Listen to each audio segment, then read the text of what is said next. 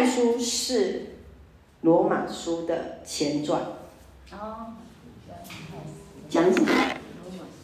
因信称义。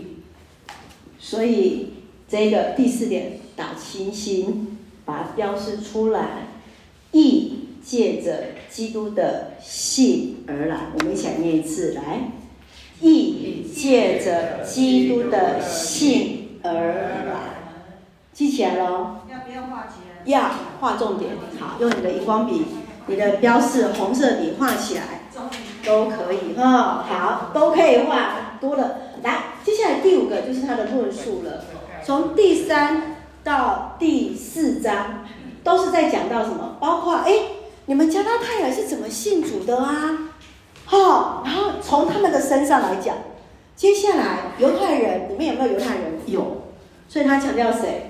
亚伯拉罕的称义是怎么样来？然后呢，应许是先于什么？律法，应许先还是律法先？来，记得一件事情，亚伯拉罕他的记载在什么地方？创世记。好。西南山摩西的律法从哪一哪一本书出来？出埃及记，哪一本在前面？创世纪。这样我是让你们比较好记，应许先于律法。是先有律法吗？没有。没有啊。这样好不好记？所以有常常都说，哎，到底这个冲突在哪里？其实你就记得一件事情：亚伯拉罕在摩西以前。应许在律法以前，这样记起来了吗？安尼我好记哈。所以有人讲啊，黑摩西如何安怎先安怎讲安怎啊？那个人都不遵守律法怎么样？可是你不要忘记了，一开始上帝拣选亚伯拉罕，有没有告诉他你要做什么？你要做什么？你要做什么？你要做什么？他只有告诉他，你顺服了，他就顺，他就离开了，有没有？他是不是就离开了？对，所以你看，所以为什么保罗他要强调因信称义之前，他一定要先从犹太人的传统跟他们做一些的澄清。所以加拉太书非常的重要，哈，是真的是我们进入了一个导读的地方。再来，律法的角色是什么？然后接下来讲到保罗对加拉太人的关心，还有呢，这个夏甲跟撒拉撒拉的比喻，这个很重要。后来一些史学家，还有一些的初代教会的一些的教父，都针对夏甲跟撒拉有一些的论断，好，他们都有一些的论述，好，那下甲是谁？撒拉的那个使女，使女对不对？但是她是第一个为亚伯拉罕生小孩的，对，他先生嘛，对不对？我们就说她是肉体的。好，那撒拉呢？是她原来的原配，对不对？好，但是我们不管怎么样，其实就像犹太人的传统跟台湾人的传统都是一样，正妻、正配、原配的小孩才是什么？长子，才是长子。对，就算公呢处为孙，哈，对不对？好，那两个儿子，但是只有大儿子生的那一个才是叫做短孙，才是短孙，不是第一个生的叫短孙。二儿子生的第一个小孩也不叫做，也不叫做短孙，一般来讲都是大儿子生的第一个儿子才叫大孙，啊，这个跟犹太人的传统很像，好，这个跟犹太人的传统很像。好，接下来提出来的要跟他们讲说，哎，你们有信心之外，你们还要有什么？要有爱呀！你不能说哦，哈，我们好有信心哦，然后我们没有在我们的行为表现出来，有没有这样的？有，这就是提出对加拉太人的一个提醒。然后他说，什么是自由？好，这个我们会讨论到这个部分。那要怎么样结出圣灵的果实？要彼此分摊。然后最后是他的一个结语。好，这个就是大纲的部分，这样清楚吗？好，这样看就很清楚了，对不对？哈，有几个重点。好，接下来我们要展开了本书的一个概览。好，然后第一个来主题有来找到这一行，把它画出来。哈，来。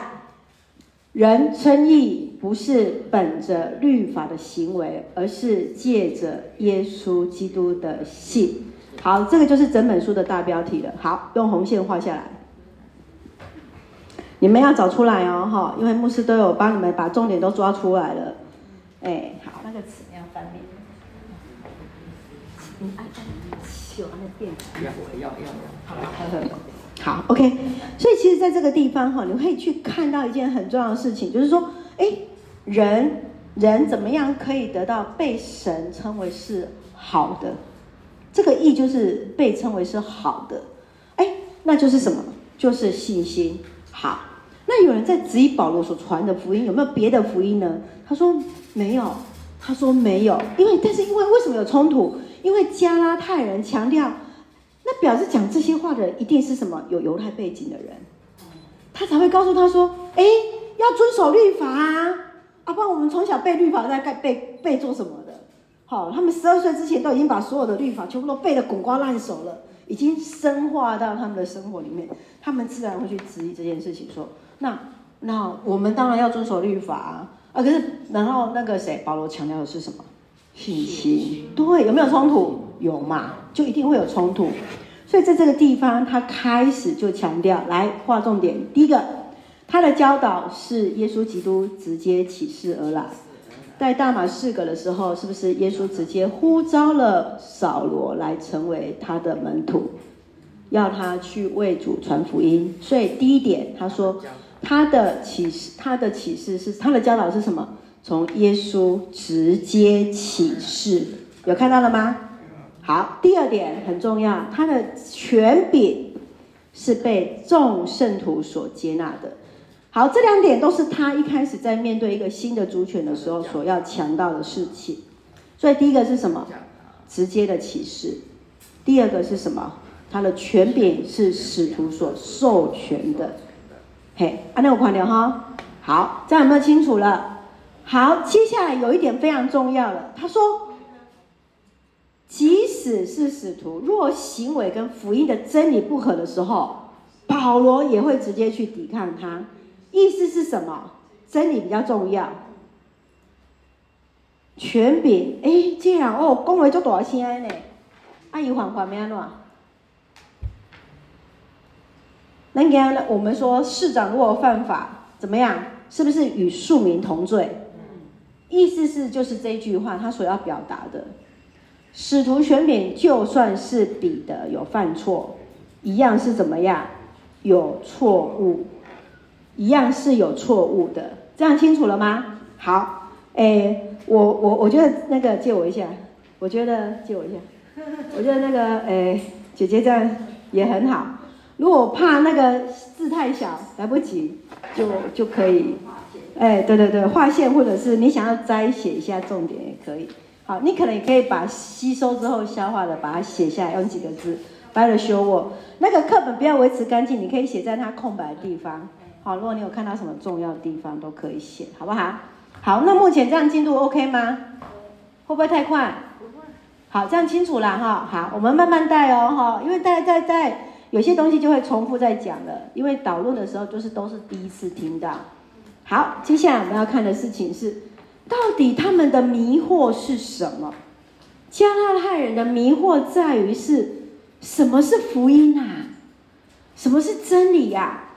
那律法在福音当中所扮演的角色到底是什么呢？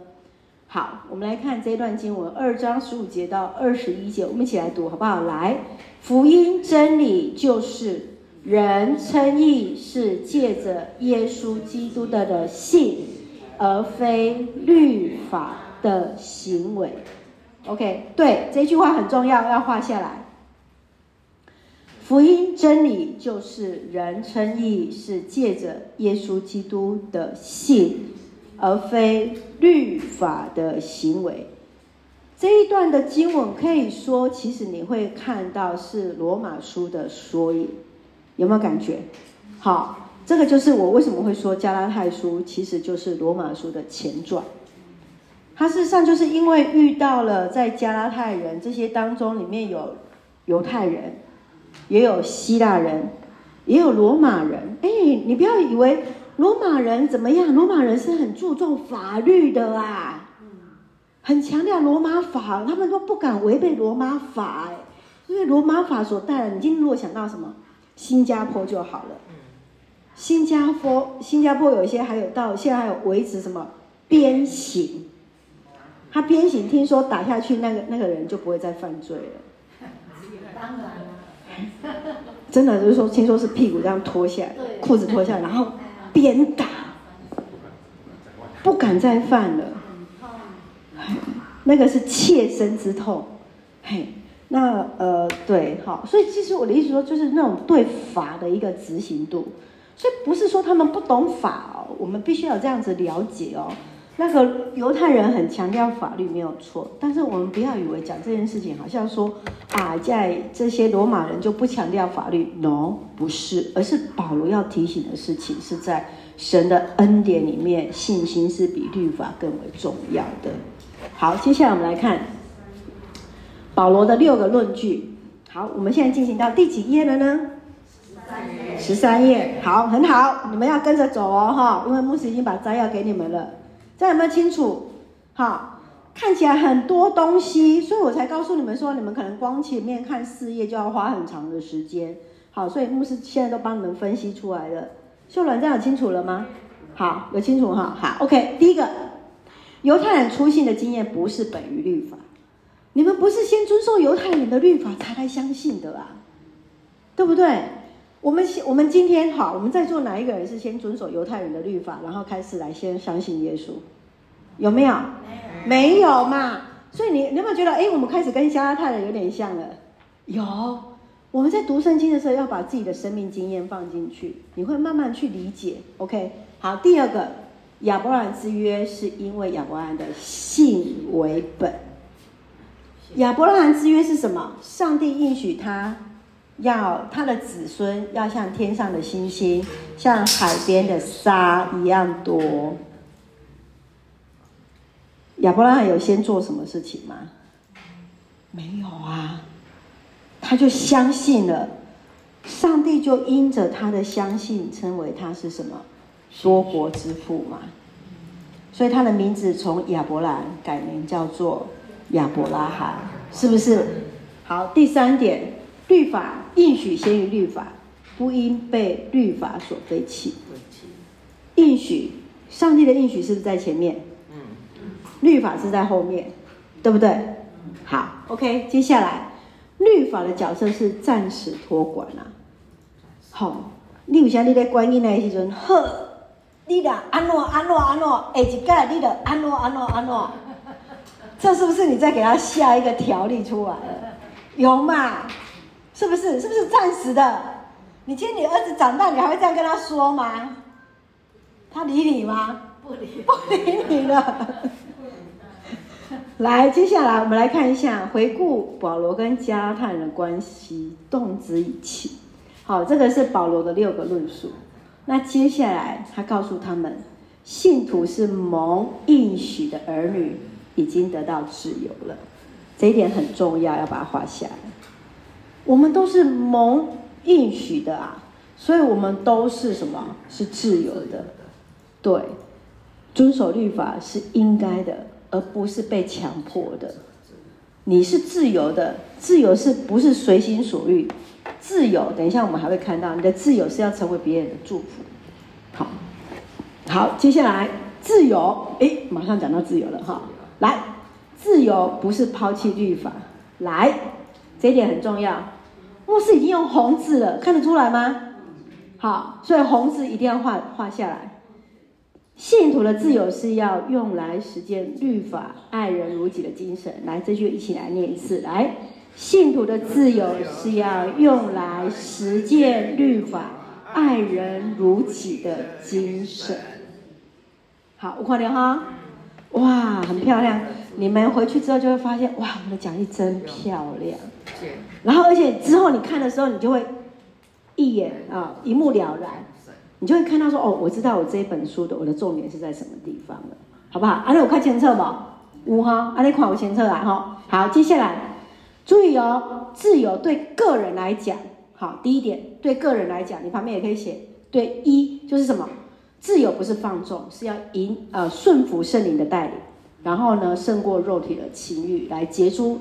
美好可见的德性，这个在经文内文的当中，我们接接下来都会继续看得到。哈，我们今天现在都是概论哦，现在都还在概论。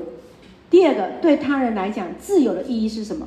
服侍，服侍这两个字一定要圈起来，服侍，然后要挽回过犯所剩的人，然后要担当他人的重担，要向众人行善。哇，这样对基督徒的自由有没有很自由啊？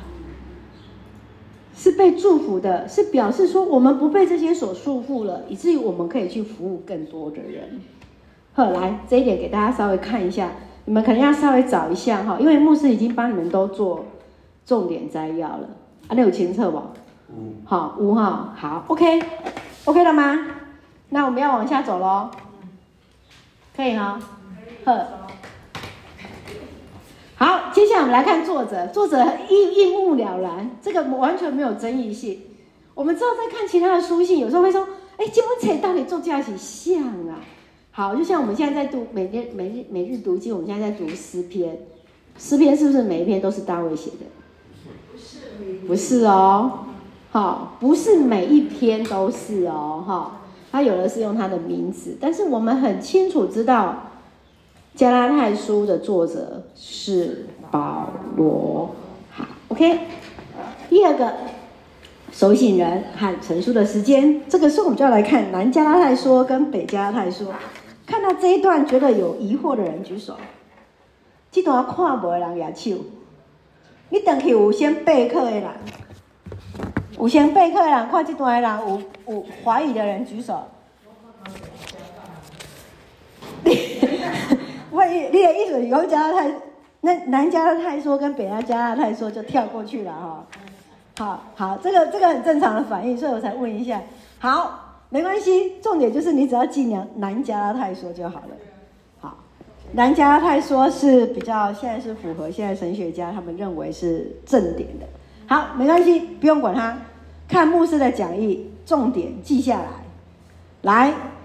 可能你很难完全按照这个事事呃顺序，我大致还是会按照课本的讲义的顺序，但是我有做一些的浓缩跟摘要，好，做在投影片给大家，这样大家会听得比较清楚，因为他写的太冗长了。好，重点要讲重点嘛，哈，好，来第一个，我们来看一下第一章第二节，保罗一起念，写信给。加拉太的各教会，好，前言已经很清楚了。这本书是写给谁的？加拉太的各教会嘛，所以这本书才叫做加拉太书。好，那为什么这些神学家没事找事情做呢？是到底是加拉太整个区域的人呢，还是南边的人呢？还是某某叫做加拉泰人呢？今天写了一本书，叫做《台湾书》，到底是写给台湾、台湾住在台湾这个岛屿的台湾人呢，还是住写给所有住在全世界的台湾人？这样对象也不一样，不一样嘛，内容就不一样了嘛，对不对？好，所以这些神学家就没事，就是在想啊，因为我们这一本前面是在讲什么？写给收信人到底是谁呀？哈，那我们是要稍微了解。不过这一段我们可以走快一点，然后因为写的有点冗长哈，但是也是也是要知道的。我们上完查经班还是要知道，哎，原来加拉太书还有分南加拉太说、北加拉太说，哎，听起来好像哦，知道某一些事情一样哈。好来。加拉太有两种解释，第一个用地理跟部落的族群名称，也就是说，第一个就是它是指的是北部的加拉太人，是指的是什么？来，蓝色的字，你的课本把它画下来就好了。希腊罗马时期居住在这个地方的一个部落的族群呐、啊，这个就是北加拉太学说。啊，那有干单不？南加拉太学说的意思就是什么？包含加拉太地区和周边其他部落的人，所以加拉太人是称为什么？泛称，清楚了吗？所以是指加拉太的一些的居民，所以南加拉太说的意思是指泛称呐。啊，那有清楚不？第一点跟第二点那个地方有没有看到？好，所以呢，这就是他就是在讲的，就是在讲这两点而已，全部就是在讲这两点。好好，北加拉太说是指针对的某一个地区的人，这个人叫做加拉太人。然后呢，这个就是北加拉太学说，南加拉太学说就是指泛称。阿六五前测吧，好，好，来，那我们再继续往下看下去。好，来看这张地图，课本没有？来，南加拉太它指的就是这个区域。北加拉太说就是指某某的一个点的人，就是只有指这个点的人，哈，就是啊，接收在多良、接良，他应该叫做北加拉太。南加拉太包含的人比较多，是比较一个区域性的，这样清楚了吗？好，那我们再往下看下去，来，所以当时我们来看一下，在三章一节有指的加拉太人。所以应该是指的是加拉派的南部跟其他族群的人，那所以到底他在写书信的时候，应该是指他在第一次宣教旅程时结束之后，这些奉割礼行割礼的这些的犹太的基督徒，因为他的信息不一样，所以他们认为写作的地点应该是在叙利亚的安提阿，也就是是以他居住的地方是应该是比较偏加拉太的。南部，南部的这个地方。好，那我们的课本有没有地图？有，我们翻过来背面的地方，十四页下面。好，来看一下哦，来，请看一下十四页这一张图。来，请看一下，比较大块的是不是橘紫色的部分？好，这个就是南加拉太说，就是是比较大块的区域。这样清楚了吗？好，那有加斜线的部分就是北加拉太说，是指加拉太部族的区域。那你这样清楚了吗？好，所以列当款的是北拉北加拉太的人是比较少的，然后你可以看到加拉泰省份的人是比较多的，所以这个就是什么南加拉泰学说。那再就是因为他那时候比较集中的区域，就是刚刚在讲的哪一个地方呢？好，他刚刚在讲的是什么？在讲他其实他发现的地方应该是在叙利亚的安提阿。叙利亚的安提阿在哪里？牧师有跟大家讲过，有两个安提阿，所以你要看一下，安提阿在右边，有没有看到？在呃你们的课这张图的五点钟的方向，五点钟的方向有一个安提阿。你把它写圈起来，写一下写作地点。嘿，对，你就可以写在安提阿下旁边，你就可以给它注字。对，它就是写作地点是在叙利亚的安提阿，右下角那个安提阿，这个就是叙利亚的安提阿。因为等一下我们也会讲到他写作的地点。好，这样 OK 吗？安利有清楚吧？阿念有没有？哇，原来看这么多，原来就牧师这样讲这两段而已，好像清楚了吗？好，清楚了哈。好，要往下走了，可以吗？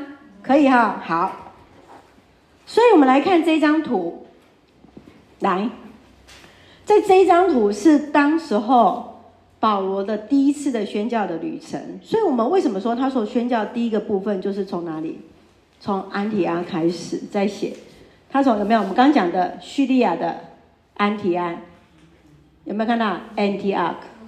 就是在这个地方，从这个地方开始出发，好，然后到这里什么？呃，什么岛？对，然后接下来他就往这边走了，就是在比西底，好，在这个区域，南加拉太近地中海这个区域，好，那所以开始呢，这个族群的人，他们就是用拉丁文跟希腊文。这边是一样的，那如果整个是加拉太，其实就是非常大块。好，如果是北加拉太学说是比较偏北部这个族群的人呐、是电管一类哈，我所以就兄弟啊哈，不够高，所以意思是说北加拉太这个学说比较不被认同。好，因为它最主要其实它一开始你会看到说，我们要记得一件事情，保罗的宣教的旅程当中都有一个特质。一定是海运方便到达的地方，海洋方便到达的地方。以前没有飞机，所以在行走的当中一定是用船，所以他大概去的地方都会是重要的海港的地方。嘿，大概就是保罗在传福音的过程当中，一定是这样子的。就像呃，我们当初一些宣教士来传福音的时候，他一到了点，一定是什么？必须是那个交通方便的地方，是不是？好，这是很自然的反应啦。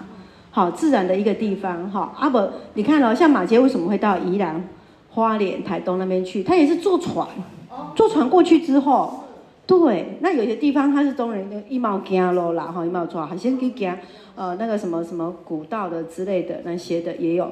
但是事实上，他从宜兰到花东那段，他其实有的地方他是这尊，嘿，是坐船的，嘿。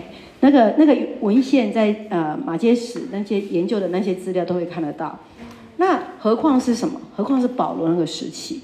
那你要记得一件事情，罗马帝国它是一个海运非常强盛的国家。好啊，你不要忘记哦，保罗他也是什么？他也是罗马人啊，伊是罗马人哦，哈，他有犹太的，他的血统是犹太人，但是他有一个特权，他是罗马公民。他是罗马公民，有权柄。好，来，所以我们刚刚在讲说，他写作地点应该就是在什么？他第一次宣教旅程之后所宣讲，好，就是应该就是在我们讲的叙利亚的安提阿。他在传福音之后回到了安提阿，来写信给安提阿教会。对，好，OK，这一点应该没有问题哈。好，所以刚刚有请大家地图先把它圈出来了，对不对？好，那接下来我们就要进到下一页喽。好，十四页。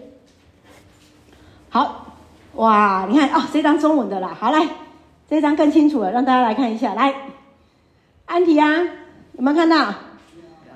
他的宣教旅程都是从安提阿开始跟结束，三次都是，第四次没有回来，最后一次我们说的就是最后一次就是到罗马，最后就留在那里殉道了。就没有再回到，没有再回到安提亚这个地方了。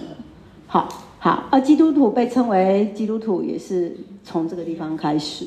好，他走，然后到那里有没有看到？然后最后到安提阿，有没有看到两个安提阿？有。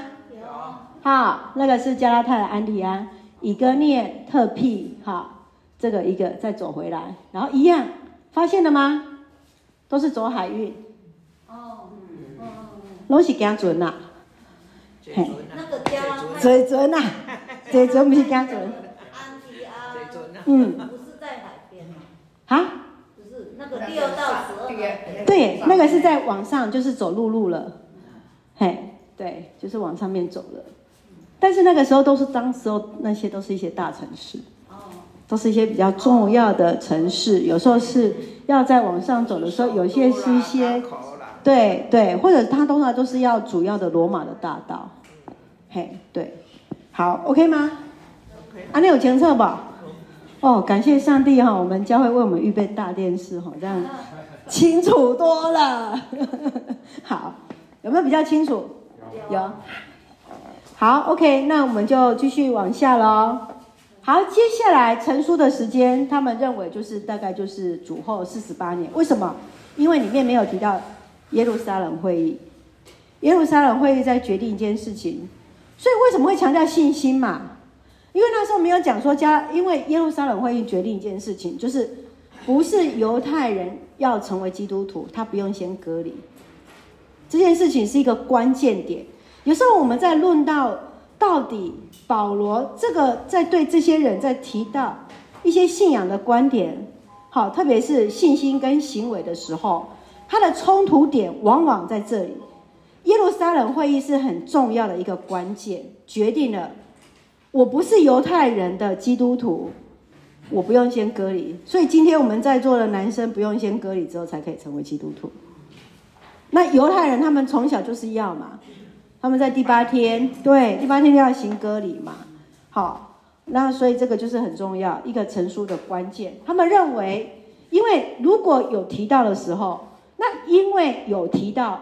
耶路撒冷赈灾这件事情，耶路撒冷曾经发生大饥荒。我们说过了，耶路撒冷是宗教会的母亲，母亲发生事情，大家都要帮助他们。所以，当保罗在宣教旅程，就会为耶路撒冷教会募款，募款。好，所以这件事情论到这件事情，所以他们这个观点就是南加太学说，北加太学说。另外，他们还有一个认认为是在耶路撒冷会议的事情。好，再来，这点很重要。律法主义跟约的循规主义。好，这一段有没有看完？在座的同学，两个礼拜的时间，有人同学说：“牧师，你给的讲义太多了。”没有啊，其实你们有先读才会有概念啊。好，请说，有什么样的问题吗？清楚吗？清楚吗？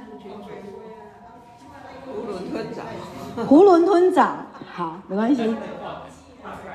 好，那牧师讲这些的重点，你们把它画下来，回去再复习的时候会知道重点在哪里，这样好不好？好，OK，好，可以吗？来，我们现在的课本进到第几页了？十四页。好，十四页，律法主义跟约的循规主义。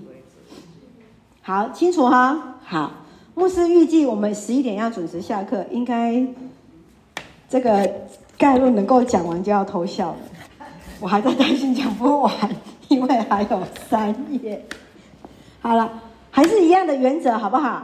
清楚比较重要，好不好？好不好？清楚比较重要哈。好，阿你那看有那写不？有啦哈，开始进入的加拉台世世界啊哈。好，OK，我们来看一下律法主义到底是在讲些什么。律法主义搅扰他们的就是觉得什么？很简单，一句话把它画下来。律法行为是得救的先决条件。什么是律法主义？就是你要遵守律法，你才可以得救啦。呵，这个该围起来，有看到吗？好，有没有看到？因为搅扰加拉太人信徒的，就是哎，我到底要不要遵守呢？哦，那一剪弄安拉者，那一剪弄安拉者，有无？有些咱今晚里边会教会，有些买发现这款点经验。阿哥，那一剪的人拢嘛，安拉这个是，好像某些人的话就变成。奉为波呃什么什么什么波的那个字的对吗？就是会觉得说，哎，只有那个事情才是唯一的，没有，他其实就是要打破这件事情。好，牧师写的都是一些重点哦，哈。那约的循规主义是什么？认为律法的行为不是得救的先决条件，得救是靠上帝的恩典。好，到这里都还没有问题哦。但是约的循规主义又加上一句话。成为上帝立约子民之后，必须要有律法的行为。哪些？注意来看，这就是我们知道为什么这本书是在耶路撒冷会议之前所写的，就是在这里。他说到什么？守割礼，守食物，守安息日。那所以这个冲突就是在这里了。耶路撒冷会议就已经告诉大家说什么？不用再行割礼。可是为什么加拉太人在这个地方，保罗还特别提？那就是表示写这本书信一定是在什么耶路撒冷会议之前。如果是之后，这些对就不用提了。很好，看吧，牧师说要坐前面，有没有很认很清楚，对不对？牧师跟大家讲，尽量找来人，前面尽量早一点做。真的会听得比较清楚。好，五号，对，然后那个那个页数翻错，牧师还可以马上告诉你们第几页。好，好来，接下来，所以那个律法主义是只有到前面这两行。律法主义就是说，哎，我遵守律法，这个就是我得救的先决条件。那约的循规主义者，就是再加上后面这一条，哎，不一定哦。好，那个不是先决条件。但是你成为约的子民之后，哦，就像我们说，哦，你今天成为基督徒之后，你就不不不不讲这个要做很多很多的事情。所以你知道，我以前在安宁病房啊，在探访会友，那有些不是，他是小学的时候去主日学，然后之后哦，很长很长很长都没有去了，然后呢，他们就会告诉我说，哦。牧师啊，我跟你讲啊，我知道教会很好啊，啊，但是要遵守的东西太多了哈。我就在想说，我只要死前的时候跟上帝忏悔之后，然后呢，我赶快回成基督徒，然后我就得救了。然后我就说，你要感谢上帝，你现在还这样跟牧师做信仰告白，那有人要是转眼啪就没了，来不及了，对不对？那所以你如果一直都在恩典里面，不是更好吗？好，对，好，好，OK。那所以循规主义者就是强调说，你必须要有律法行为，才能持续拥有这个救恩。好，接下来最后一句，他说什么？遵守律法的目的是要借此维系他们在上帝约之中的一个地位。所以这个就是，这就不是保罗所要强调的。你不是因为你 always 你一直在这个律法的当中，你才有这样的身份。今天你是你爸爸的女儿，你难道因为你有一天不孝顺他，然后一三五，然后突然有一天就跟爸爸吵架，你就不是你爸爸的女儿吗？是不是？不是嘛？不可能嘛？今天你的儿子跟你吵架一下，吼，没听妈妈的话，安诺安诺，他就不是你儿子了吗？是不是？他还是你的，你不管去法院什么，我申请亲子，我怎么样怎么样怎么样，但是怎么样，在学堂上，他还是你的孩子啊。今天我们是上帝的儿女，我们跟爸爸。天父爸爸吵架了，我们就不是他的儿女吗？不会嘛？我们的天父爸爸还是在等我们回家。好，这样了解了吗？所以为什么保罗他律法主义？当然这一点是大家都不用质疑的，就是当然就知道这个一定不是。那后面这一条，当然有人就会这样认为，包括我们在基督徒里面，有时候也会说啊，你成为基督徒之后，哎，你要遵守什么什么什么，啪啪啪啪啪啪啪啪。那有一天要是不小心没有遵守了，就怎么样怎么样这样。那我们我以前还有一个会友，他其实都已经慕道很久很久很久，他就跟我讲一件事情。牧师，我跟你讲，我很喜欢打麻将，所以我不敢洗礼。听说洗礼完就不可以打麻将，可不可以啊？可以。不要赌博就好，玩啊。他就说，可是过年的时候呢？家人还是会玩一下抠抠，那怎么办？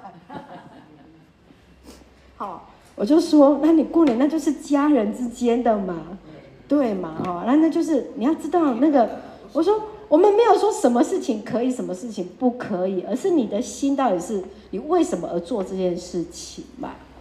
好，信不信安呢？好，所以其实是在这是在基督徒里面的一个自由，是你有没有让人更好？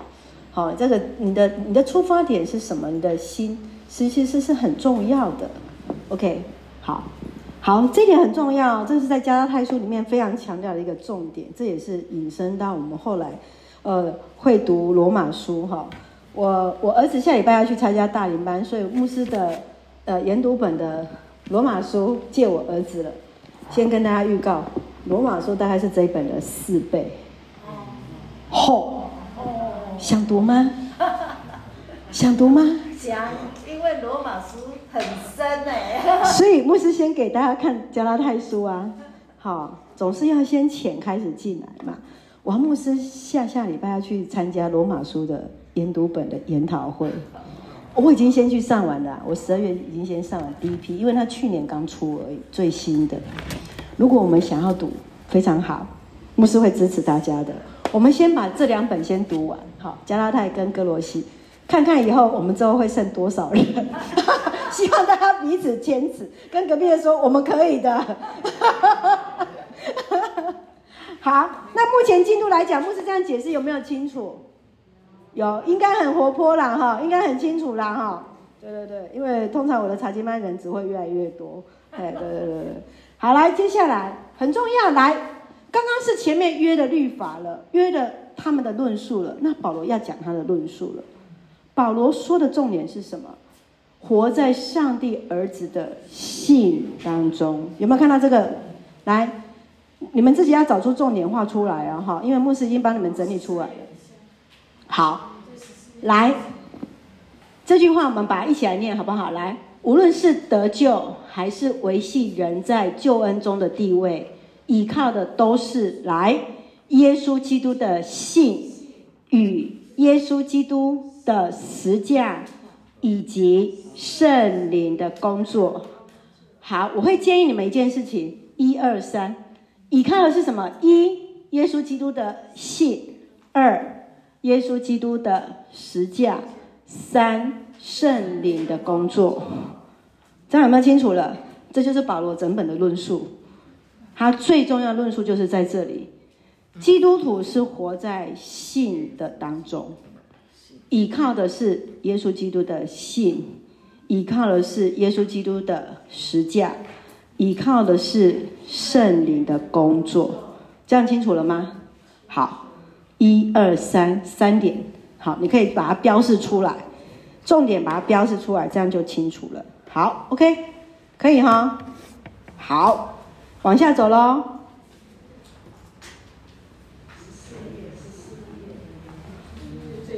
地图旁边呢？地图旁边右下角的位置。还有十架，还有这个圣灵的工作。好，有看到哈？好，OK。所以牧师跟你们讲说要有尺，好，有时候用那个细致的笔画也很重要。有人没秋吗？有哈，有好，OK。好，来。来，接下来我们往下走。来，历史产生的议题，这个就是很有趣的地方哈。就是诶，在这个过程当中产生了很多历史，这些神学家对加拉太书所写的东西产生了辩论、神学的讨论。这些呢，牧师会用最快的来带过去，因为他这些对后世的议题的影响，事实上今天也影响到我们，包括我们今天改革中。所以，我们的 Reform Church，或者是所谓的呃，像 Martin Luther 啊、呃，马丁路德，他的宗教改革，其实也都有跟这一本书有很大的关系。好，第一个，这两个人都是异端哈。先讲他们有一些错误的地方。第一个，马吉安，马吉安。好，我们来看一下前面两个事情。他说，哎，保罗所宣讲的恩典的上帝，跟那个犹太的那个创造的上帝是两个不同的上帝。好。那保罗宣称的这个造物主的上帝的律法已经被废除了，同时也宣教要跟那个创造的上帝断绝关系。好，这个都是异端哦，哈！我只是要告诉你们，这个这这些影响之后的造成的结果是什么？有些人会认为说，哦，那我的我今天只要读新约就好，就不要读旧约了。意思是这样子啦。我们要不要读旧约？要啊！为什么？我们知道我们的信仰的传承是从旧约嘛，就是在对犹太人的启示。好，所以呢，马吉安他就提出两个夏甲跟沙拉之间的一个对比。他会认为说，这是犹太教的启示跟基督教的一个对比。他会认为说，诶，保罗已经弃绝了，弃绝了犹太教律法里面的一个宣告。好，这是一个。好，接下来另外一个人叫做华伦提努派的。诺斯底主义，诺斯底主义简单来讲就是灵肉二元论，灵魂是好的，肉体是不好的。好，这个也是异端哦，哈，这些都是异端，我们要必须要去知道知道这些事情。那他们认为呢，正统的，呃，纯统的呢，这些正统派呢，这些人呢，哦，属于的基督徒是下甲，他认为只有我。只有这些诺斯底主义的人，这些人，我们是属灵的沙拉，我们是属灵的沙拉，所以这两个都受到了当时代的初代教父的一个反驳，因为这些都是异端。好，前面这两个都是异端。好，好，特土良特别来强调，特土良他来强调说，保罗在这个书信当中，虽然这个就不是异端了哦，这不是异端，这是初代教父，他就提到了他来辩驳，因为。在教会当中有错误的想法出来，就像保罗在面对加拉太里面有一些错误的想法的时候，我们要必须要了解，在历史当中有引发出什么样的一个问题出来。那保罗在提到这件事情，说到了律法的设立跟宗旨都是出于上帝的旨意啊，是不是？是吗？十诫是不是上帝要摩西颁布的？是啊，这个完全不是违背神的意愿嘛。所以意思是说。不是因为恩典的上帝就废除了上创造者上帝的律法。耶稣基督来之后，他有说什么？律法可不可以废除？不会废除，一字一撇都要怎么样留下来嘛？所以你就知道前面讲的那个就是异端。所以特土良认为创造者的上帝跟恩典上帝是不是同一个人？是啊。那刚刚的马吉安就认为不是同一个人嘛？所以律法的宗旨其实是因为他了解是透过造物主上帝他自己的受膏者耶稣基督来完成的。好，接下来我们来看到特土良特别还强调一件事情：基督来之前的律法的功用是教导人什么是上帝所喜悦的，但是当基督来恩典之后，就是要用信心要领受恩典。好，所以上帝也在基督里再次肯定律法的价值，这句话很重要。上帝也在基督里再次肯定什么？律法它的价值。所以被终止的是律法当中的宗教仪式法，但是律法跟道德的规范在基督里得到肯定。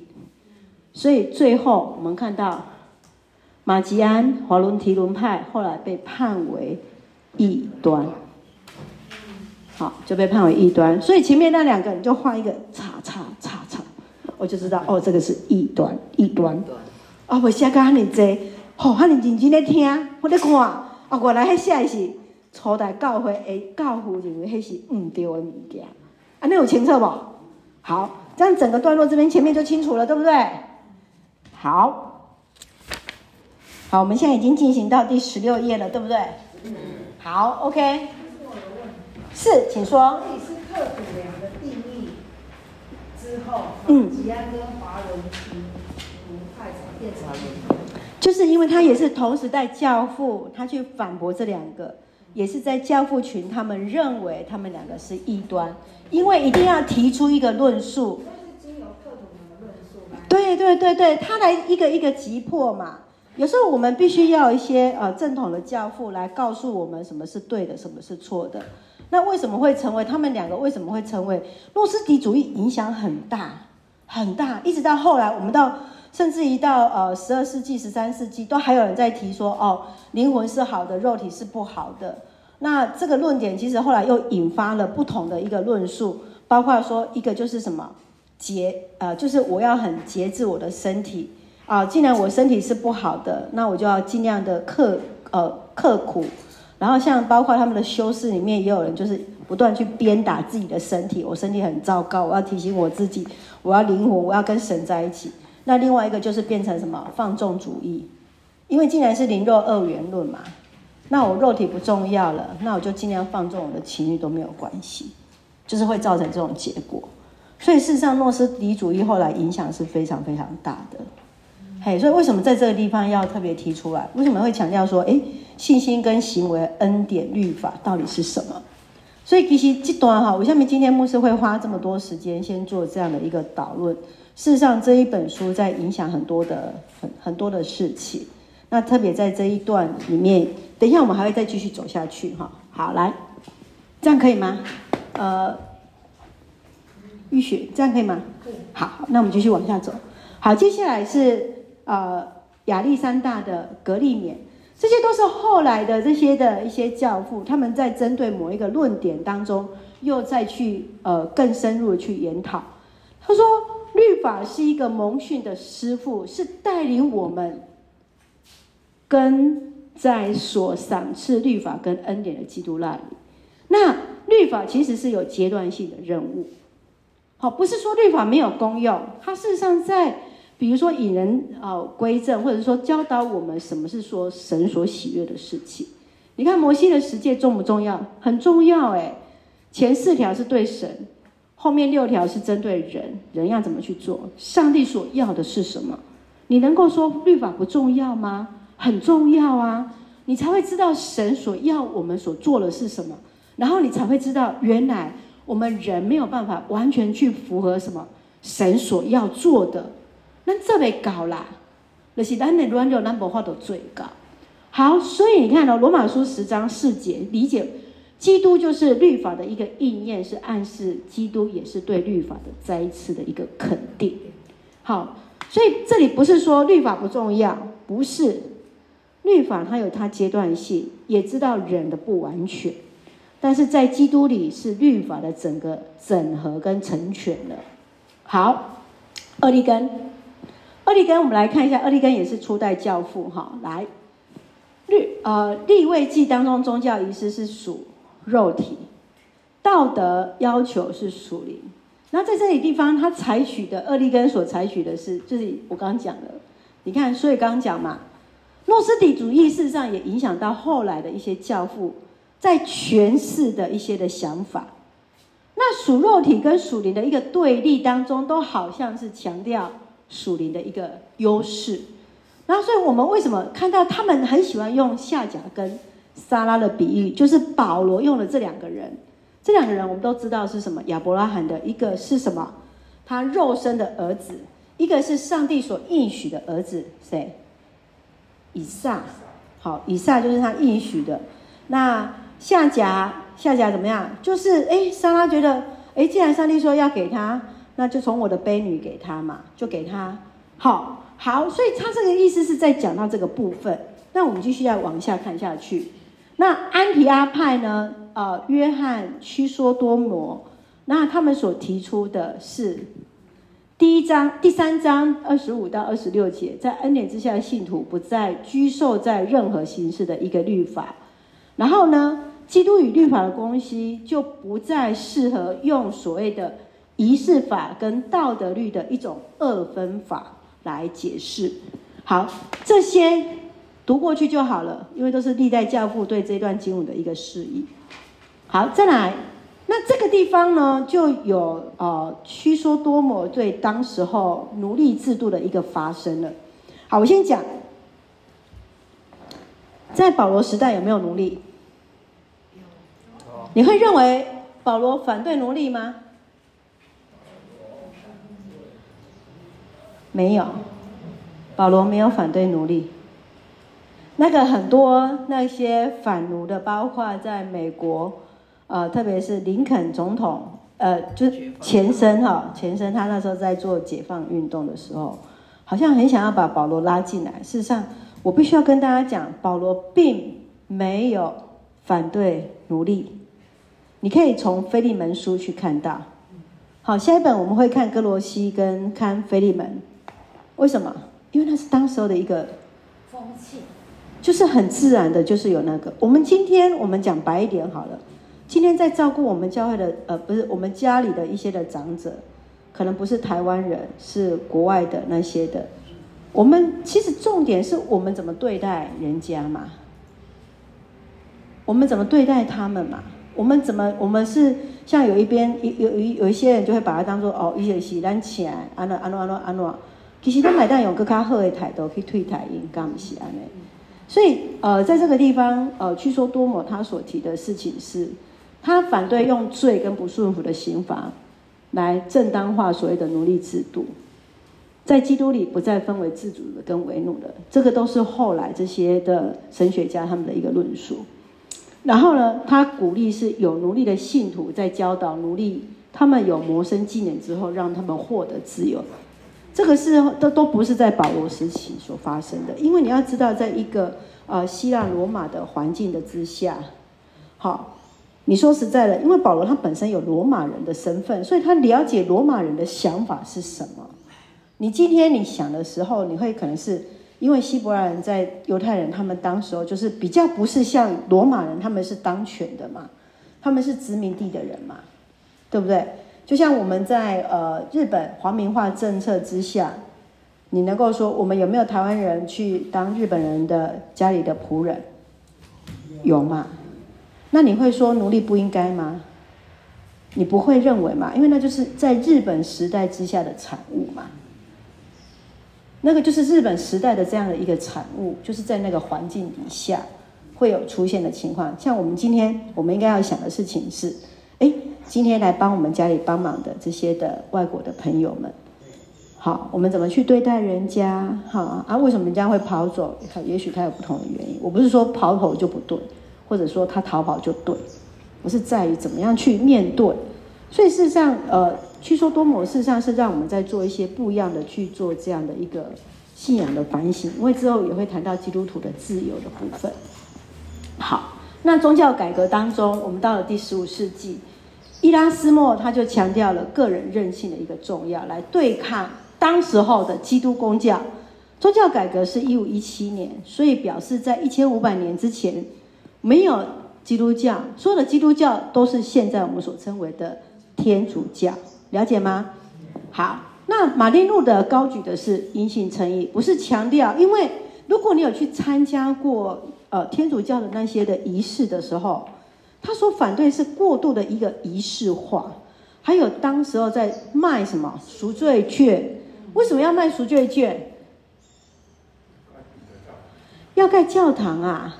他们整整修是好几百年，好几百年。你你你想想看，教会如果建堂。一间教会建堂几百年，弟兄姐妹可以吗？我们现在的教堂建堂大概都会在五年之内，大概都会整个就会还清了嘛，对不对？好，就是说一个教会可能呃，比如说我们教会，比如说六十年好了，那有有的教会的建堂可能就是花大概三年五年的时间，你不太可能六十年的教会你花了五十五年都在建堂。那当时候建堂，就是因为他们包括他们那个套他们上面的塔，就是不断要去修建。然后好像哎，我我最近我不知道，现在欧洲是不是听说还有礼拜堂也还在修建？我好像有，好像就是在，好像一直一直那些的老的礼拜堂都还一直在整修。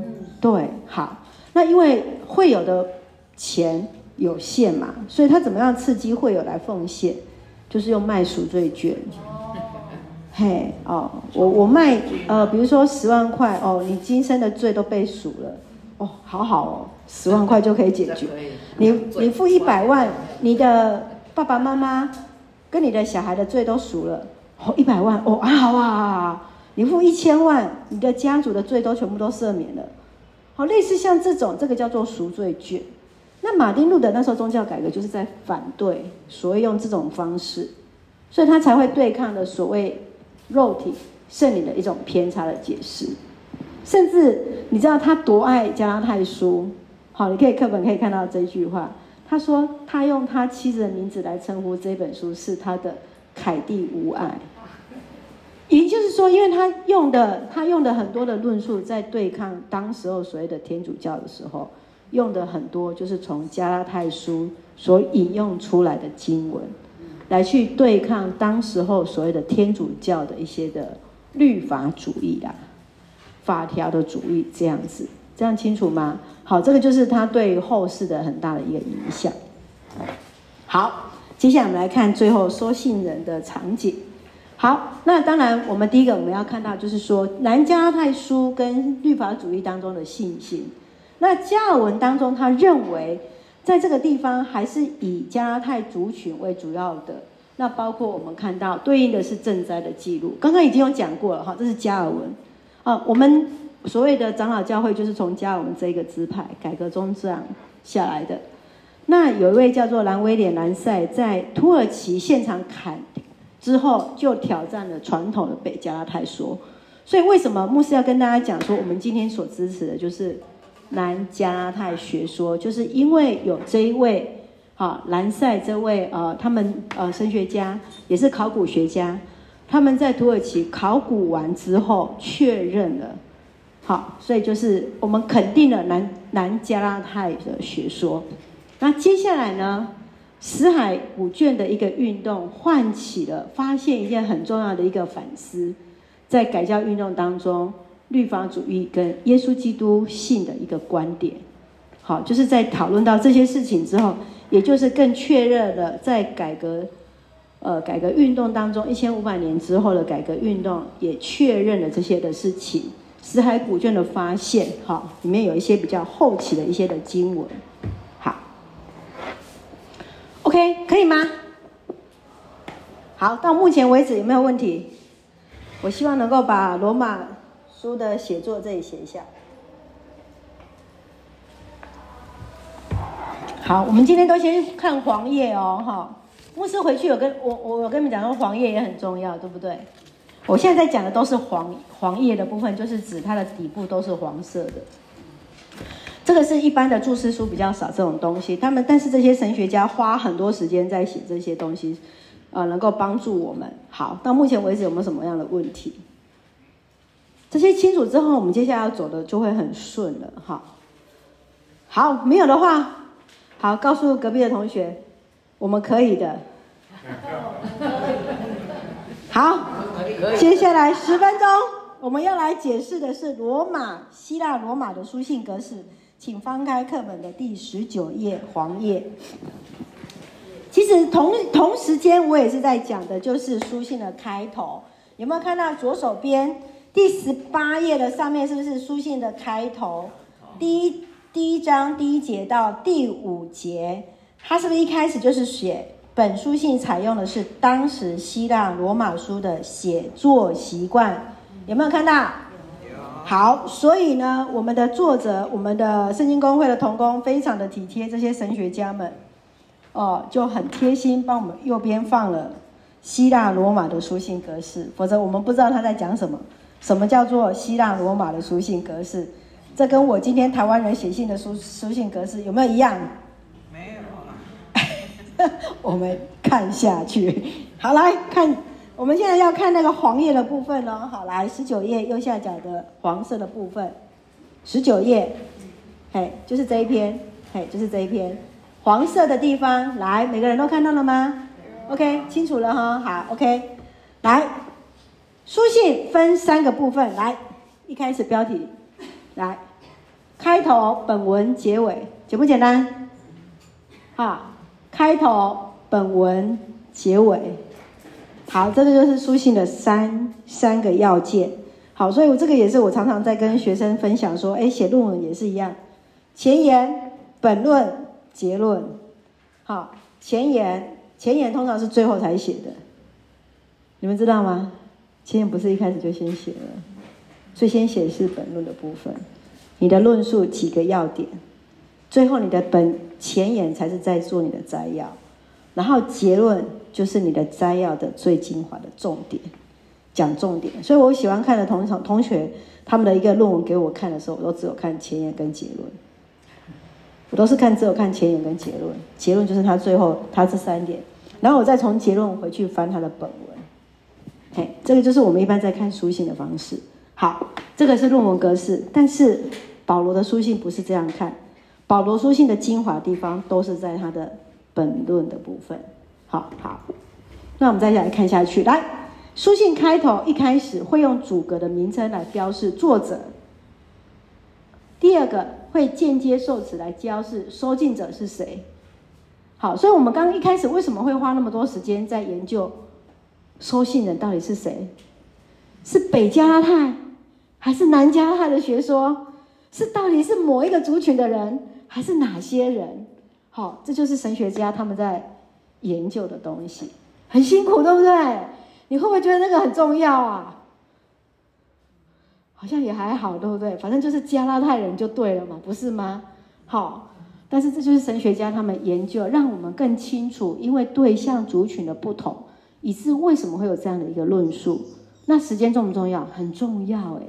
就像我们刚刚讲，为什么会是在耶路撒冷会议之前，或是耶路撒冷会议之后？是因为他的论点。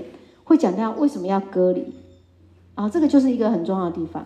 好，然后接下来就是最后都会有一个祝愿，他们收件者，他们呃作者他会用他信奉的神明啊来祝福问候对方，然后祝福对方身体健康，有没有？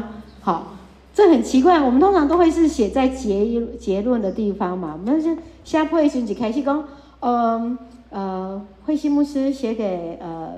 呃，我们立行教会的弟兄姐妹啊，愿上帝的平安与你同在。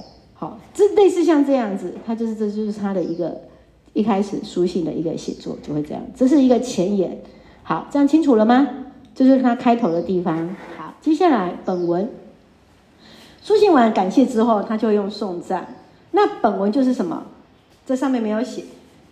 我发现作者没有写这个部分，所以这句话我加上去。本文就是在前言跟结尾当中。作者要讲述的内容呢？这句我该因为伊无写，我发现他从头到尾都没有写本文是什么，我 前前后后读了好几次，我发现他竟然没有写这句话最重要的事情，其实就是要讲述它的内容啊，他最多的都是中间那一段，其实就是他要论述的重点呐、所以你可以看我们最前面那目录的地方有没有看到？你看到大纲其实就是只有第一开始第一节啊，第一章的第一节到第五节，这是前言。那结论就是第六章十一节到十六节。那中间从第一章的第六节第到第六章的第十节，全部都是本文呢，掐头去尾，全部都是他的本论呢。这样了解了吗？他这一段竟然没有写到他的本文，所以我就很很快的把它记下来，让大家知道。最重要的部分。对，除了前言跟结语之外，中间都是本文。用这本书来看，就是第一章第一节到第五节是他的前语，然后最后就是最后他最后几节的地方。书信的结尾就是第六章十一节到第十八节哦，你可以看课本第十二页的地方。好，我们用这个来做一个，你可以给它做一个标示。课本第十二页的大纲，课本第十二页的大纲。好，翻到了吗？课本第十二页的大纲。好，一旁边打勾勾就是写一个，这个就是它的什么书信的开头。然后呢，书信的结尾就是第七，有看到哈？好，那二到六，你就二旁边开始就写本文，二旁边开始你就写一个本文，所以一是开头，七是结尾，二到六都是本文，这就是当时希腊罗马的书信格式。所以谁最重要？